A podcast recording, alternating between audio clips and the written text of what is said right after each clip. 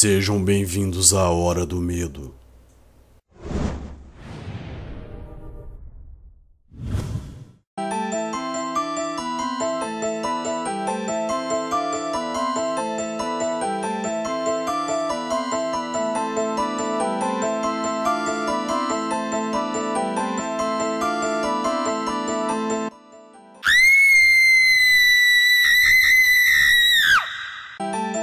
A janela do meu lado estava aberta. Uma brisa fria soprou as cortinas de cima de mim.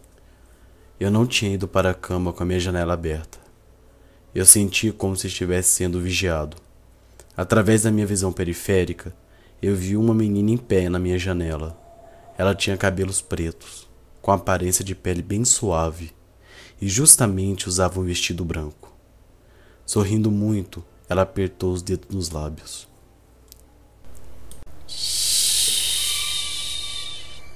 Ela riu e em seguida a janela se fechou brutamente.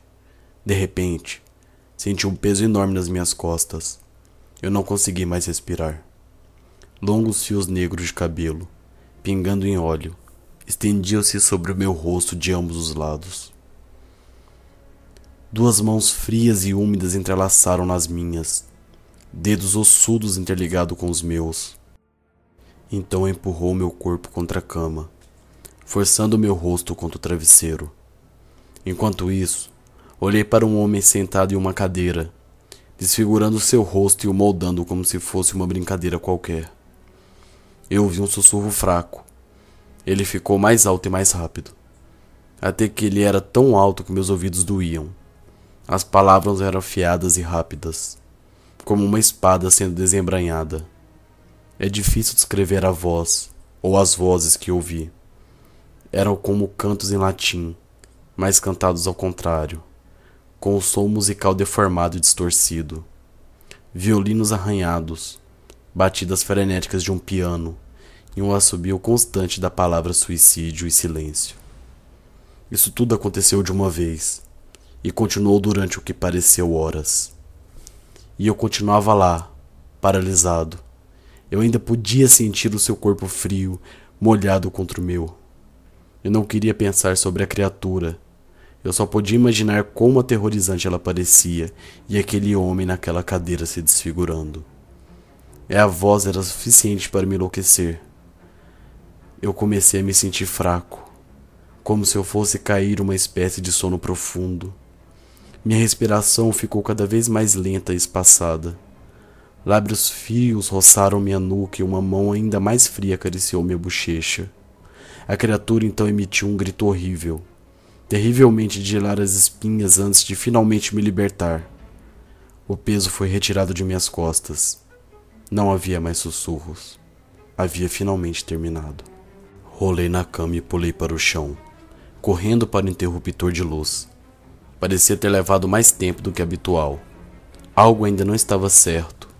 Eu acendi a luz e olhei ao redor do meu quarto. Tudo estava em seu lugar. Abri a porta e olhei para fora. Dois gatinhos siameses de olhos azuis sentados no fim do corredor. Eu podia ouvi-los ronronar e um pequeno barulho de miado. Algo estava muito errado, pois eu não possuía nenhum gatinho siamês, quanto mais dois. Caminhei lentamente em direção a eles. Eles pareciam bastante inocentes, afinal de contas, eles eram uma mudança e tanto do que aquele demônio tinha me prendido em minha própria cama, e também aquele homem estranho. Abaixei-me e olhei para eles. Então eles olharam de volta para mim, miando e inclinando a cabeça para o lado. Eu estendi minha mão. Ambos os gatinhos começaram a lamber os meus dedos. Alucinação ou não, eles eram adoráveis. Tentei pegar um deles, mas os dois miaram agressivamente e com o movimento rápido de sua pata cortou meu rosto. Então os deixei. Como num piscar de olhos, eu estava de volta na minha cama. Era como se nada tivesse ocorrido. Rolei na cama e me levantei lentamente antes de ligar a luz do quarto. Desta vez, tudo estava normal, sem gatinhos estranhos. Eu estava realmente acordado neste momento. Caminhei pelo corredor até o banheiro. Acendi a luz e olhei para o espelho. Para o meu horror, meu pijama estava manchado de graxa preta, e eu tinha três marcas de garras na minha bochecha, com sangue ainda fresco. Entrei em pânico. Eu ainda estava preso no meu pesadelo? Ou será que tudo aquilo foi real? Ambos os pensamentos me aterrorizavam e, por Deus, eu só me lembro de cair no chão do banheiro. Eu acordei em uma cama de hospital. Meu irmão mais novo tinha me encontrado no banheiro e avisou os meus pais, que me levaram até aqui. Mas que merda aconteceu? Pelo visto, o que os meus pais me disseram foram que eu caí no banheiro e me nocauteei. Ninguém sabe explicar. O médico explicou que eu tinha caído e batido a cabeça, resultante de uma pequena concusão. Eu não bati a cabeça forte o suficiente, pois eu ainda me lembrava de tudo o que tinha acontecido. Então estremeci. No caminho para casa, sentei-me no banco de trás do carro com meu irmãozinho. Eu quis dizer a alguém o que teria ocorrido, levando-me até o meu colapso no banheiro. Mas eu sabia que ninguém ia me levar a sério. Eles sabiam sobre os problemas que eu tinha com paralisia do sono no passado, mas levaram como um grão de sal no mar, ou seja, fui totalmente ignorado. Para eles, eram mais nada do que grandes pesadelos bobos e chatos.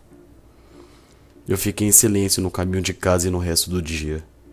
Eu ficava mais cansado a cada minuto que se passava. Cada minuto que se passava era mais um minuto mais perto do cair da noite, que seria quando estarei indo para aquela cama. Decidi não dormir aquela noite, ou na noite seguinte, ou a seguinte daquela noite.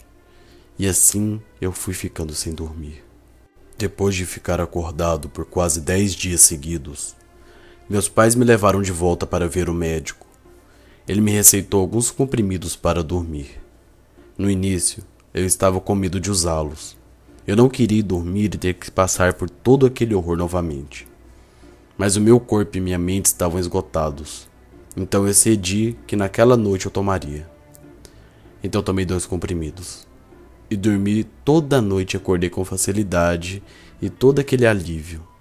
Cada noite tomava os comprimidos e adormecia. Nas manhãs eu acordava sem incidentes. E a paz continuou durante meses. Um dia, cheguei em casa mais cansado que o habitual. Ainda era cedo, três horas da tarde, mas resolvi tirar um cochilo. Parecia bastante inofensivo, sabe? Eu me deitei em minha cama e adormeci. Do nada, ouvi o meu irmão gritando: Me ajude, tem algo em meu quarto. Eu corri pelo corredor até o quarto de Timothy. O que vi me encheu de horror. A criatura fêmea, encharcada de algum tipo de tinta preta ou graxa, espalhada através da janela e no chão. O corpo dela estava dobrado de uma forma desumana, ossos estralando enquanto aquilo se movia pelo chão. O líquido negro corria de sua boca e seus olhos, enquanto sussurrava e fazia um barulho de borbulhar arrastando-se pelo chão em direção do meu irmãozinho. E aquele barulho que ela fazia era insuportável. Eu gritei e agarrei-o pela mão. Nós corremos para fora do quarto, batendo a porta atrás de nós. Eu gritei por minha mãe e meu pai, mas não obtive resposta nenhuma. Não devia estar em casa. Eu não devia estar dormindo. Eu levei meu irmão para o quarto e tranquei a porta. Eu podia ouvir os ossos da criatura rangendo e seus gritos enquanto se movia pelo corredor nos seguindo. Ela parou pela porta. A porta começou a tremer violentamente. Eu gritava, segurando meu irmão perto de mim. O meu irmão pedia por tudo para aquilo parar. E eu não conseguia mais lidar com aquilo. Um surto de adrenalina insanidade começou a tomar conta de meu corpo. Eu parti para cima e abri a porta com rispidez. A criatura torceu a cabeça para cima e olhou para mim. Sorriu com os dentes negros e quebrados. Lembra de mim? sussurrou. A voz afiada se distorceu e ocorreu por todo o quarto. Timothy tampou o ouvido com as mãos e sacudiu a cabeça. Ela ficou no chão, enrolada, como uma aranha esmagada seca e uma pilha de mancha negra. Eu não sabia o que fazer. Sério. Era o fim, pelo visto, tudo aquilo teria acabado do nada. Eu não conseguia entender o porquê. Então eu respirei fundo. De repente, acordei na minha cama. Meu irmão dormia do meu lado em uma posição fetal, chupando os dedos, como se estivesse com medo, mas ele era muito novinho. Eu rolei com cuidado para a cama e andei pelo quarto. Depois voltei. Continuei dormindo. De repente, mãos começaram a sair do teto. Braços. Algo totalmente estranho. O que era aquilo e por que aquilo estava acontecendo? Foi quando olhei para o lado e vi. Aquilo ainda estava ali. Eu não tinha saído do meu sonho. Eu ainda estava naquela paralisia. Olho para o outro lado e na verdade não vejo mais meu irmão, e sim aqueles dois gatinhos me olhando, sorrindo.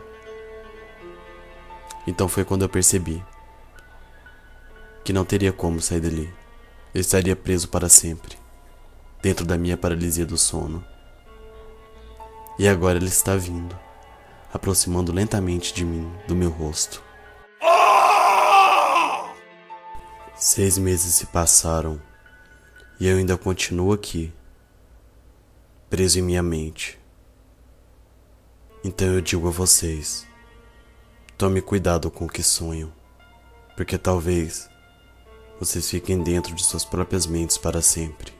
Olá, minhas crianças. Como tem passado? Tem dormido bem à noite? Espero que gostem do A Hora do Medo de hoje. Vocês já sabem, A Hora do Medo é uma série que dá muito trabalho. Então, caso queira apoiar, avalie positivamente caso tenha gostado do vídeo, adicione os favoritos, se inscreva no nosso canal caso tenha gostado do conteúdo, que é um canal de terror acesse o site da Chip Art, me siga no Twitter e curta nossa fanpage do Facebook. Hoje à noite teremos a nossa live stream do terror, às 8 horas. Espero vocês lá.